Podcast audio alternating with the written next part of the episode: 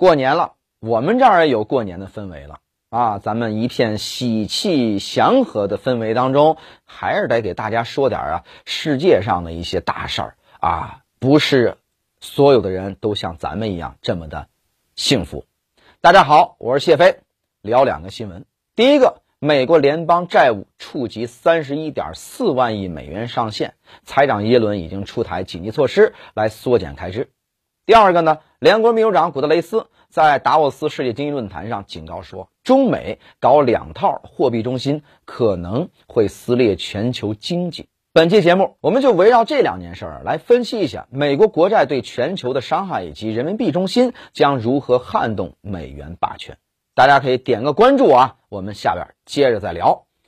美国国债这个事儿，还要追溯到一七九一年。当时美国刚打完独立战争啊，几位开国元勋的主要任务是搞钱，好建设国家呀，是吧？借钱打仗在欧洲历史上属于传统异能，一般是国家向大贵族、大地主们借债，打赢之后呢，靠败方赔款或者是掠夺来的这个收益还钱。这种行为体现出了昂萨人的这种民族特性，也间接催生出了现代的金融体系。第一次借债。美国政府共募集了七千五百四十六万美元。国家建立之后呢，再靠税收和贸易的收入去还。所以大家看哈，美国呢其实就是一个建立在军事暴力和金融暴力上的国家。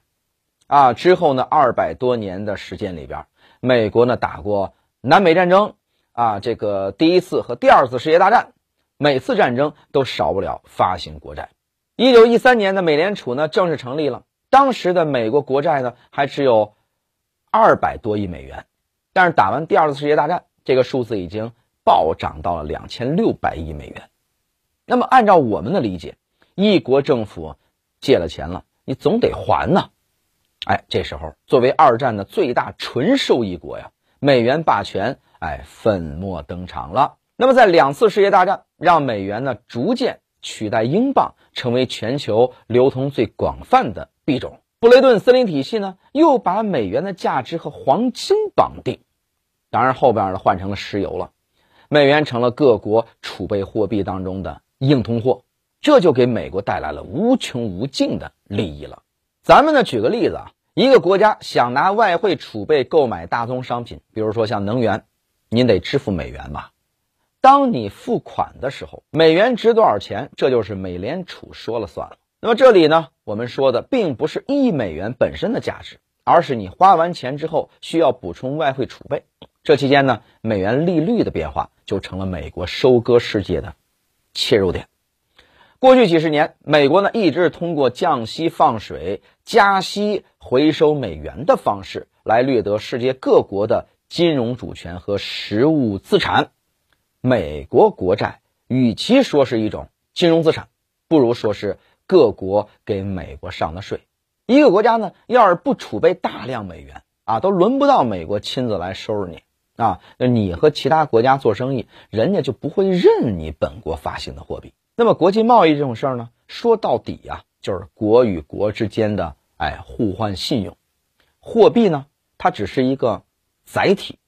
美国作为长期以来大家普遍认可的全球最靠得住的国家，当然有资格收取这个哎所谓的咱们说保护费吧。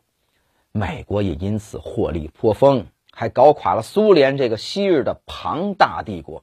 但是问题呢，也就出现在这儿了，他们的钱来的容易啊。进入到二十一世纪之后，美国自持拥有美元霸权，加快了印钱的节奏。二零零八年金融危机爆发。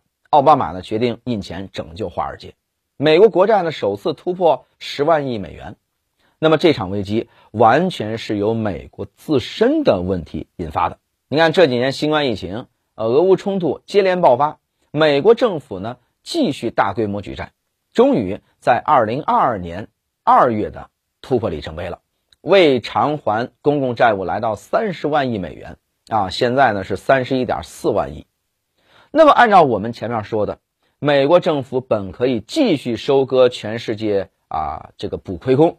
苏联呢尚且扛不住美国啊依托强大军力的这个经济入侵，那为什么现在美国却做不到了呢？哎，原因很简单，中国崛起了。这里边道理啊，不是单纯的二零零八年索罗斯做空中国失败，我们有金融护城河啊，美国无法直接收割中国之类的，而是随着中国的经济体量的增大啊，在国际上呢话语权增加，美国人能做的事儿，我们有信心也有能力做得更好。您看哈，中国先保证自己呢不被美国收割。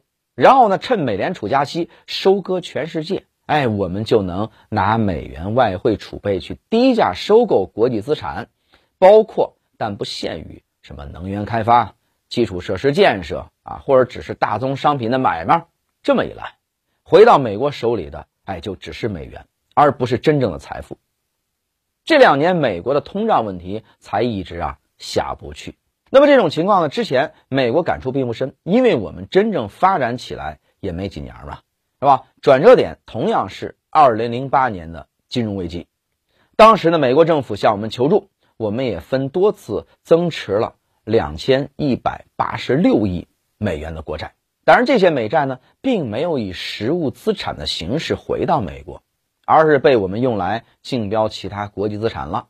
于是，过去十年，美国同样。在全球范围内制造危机，却被中国截留了收益。别的不说，单说正在进行的这个俄乌冲突，那么就大量的德国制造业流入中国了，让美国人恨的是牙痒痒。当然了，还有俄罗斯国家财富基金剔除美元和欧元，大举啊购进人民币。伊朗、沙特、巴西甚至南非等国绕过美元，通过人民币和中国做生意。这些呢？才是中国真正撬动了美元霸权的根基。那么美国人啊就慌了，对吧？他们付出了成本，当了恶人了吗？却没有得到预期的收益，就好像咱们刷这个信用卡，哎，旧债啊要到期了，该进来的钱呢，哎，却没进来，当然还不起。而且现在呢，全球经济都可能进入到衰退的阶段。美国呢想绕过中国找新的韭菜吧，也找不到几根了，于是就有了联合国秘书长古特雷斯那个说法：中美搞不同的货币中心啊，搞两套贸易规则啥的啊，会造成全球经济的大撕裂。这话听起来好像是客观公正，实际上还是替美国拉偏架。古德雷斯说了，要维持现有的秩序。那什么是现有的秩序啊？不就是美元霸权，顺我者民主，逆我者独裁吗？这么多年了，世界各国苦美元霸权久矣。新加坡前外长啊杨荣文就说过，美元呢是对我们所有人的诅咒。所以呢，当美国割不动韭菜了，只能靠以往的家底续命时，我们更不能慌，保持定力，等到美国国债高到联邦政府连利息都付不起了。彻底玩不下去那天，他们迟早是要拿出军事霸权对我们动刀子的。当然了，我们中华民族有五千年的文明史啊，历朝历代更迭不止，在如何推翻腐朽旧帝国方面，哎，我们的经验还是很丰富的。扫除旧的，才能建立新的，这不就是我们过农历新年的意义吗？好，今天内容呢，谢飞就给您说到这儿了。来，到了新年了，家家户户呢放鞭炮啊，然后呢这个备年货，我们要好好的过这个团圆年。三年疫情过后啊，我们迎来了第一个真正意义上放开的新年。在这个假期里边呢，大家伙心情完全可以理解，但首先要保护好自己啊，我们还是要啊这个勤通风、多洗手，出门要戴口罩，要注意好这些。然后同时。哎，我们一起欢欢喜喜的过好这个团圆年。兔年到了，祝大家哎，在新的一年里大吉大利。我们图个有钱，图个吉祥。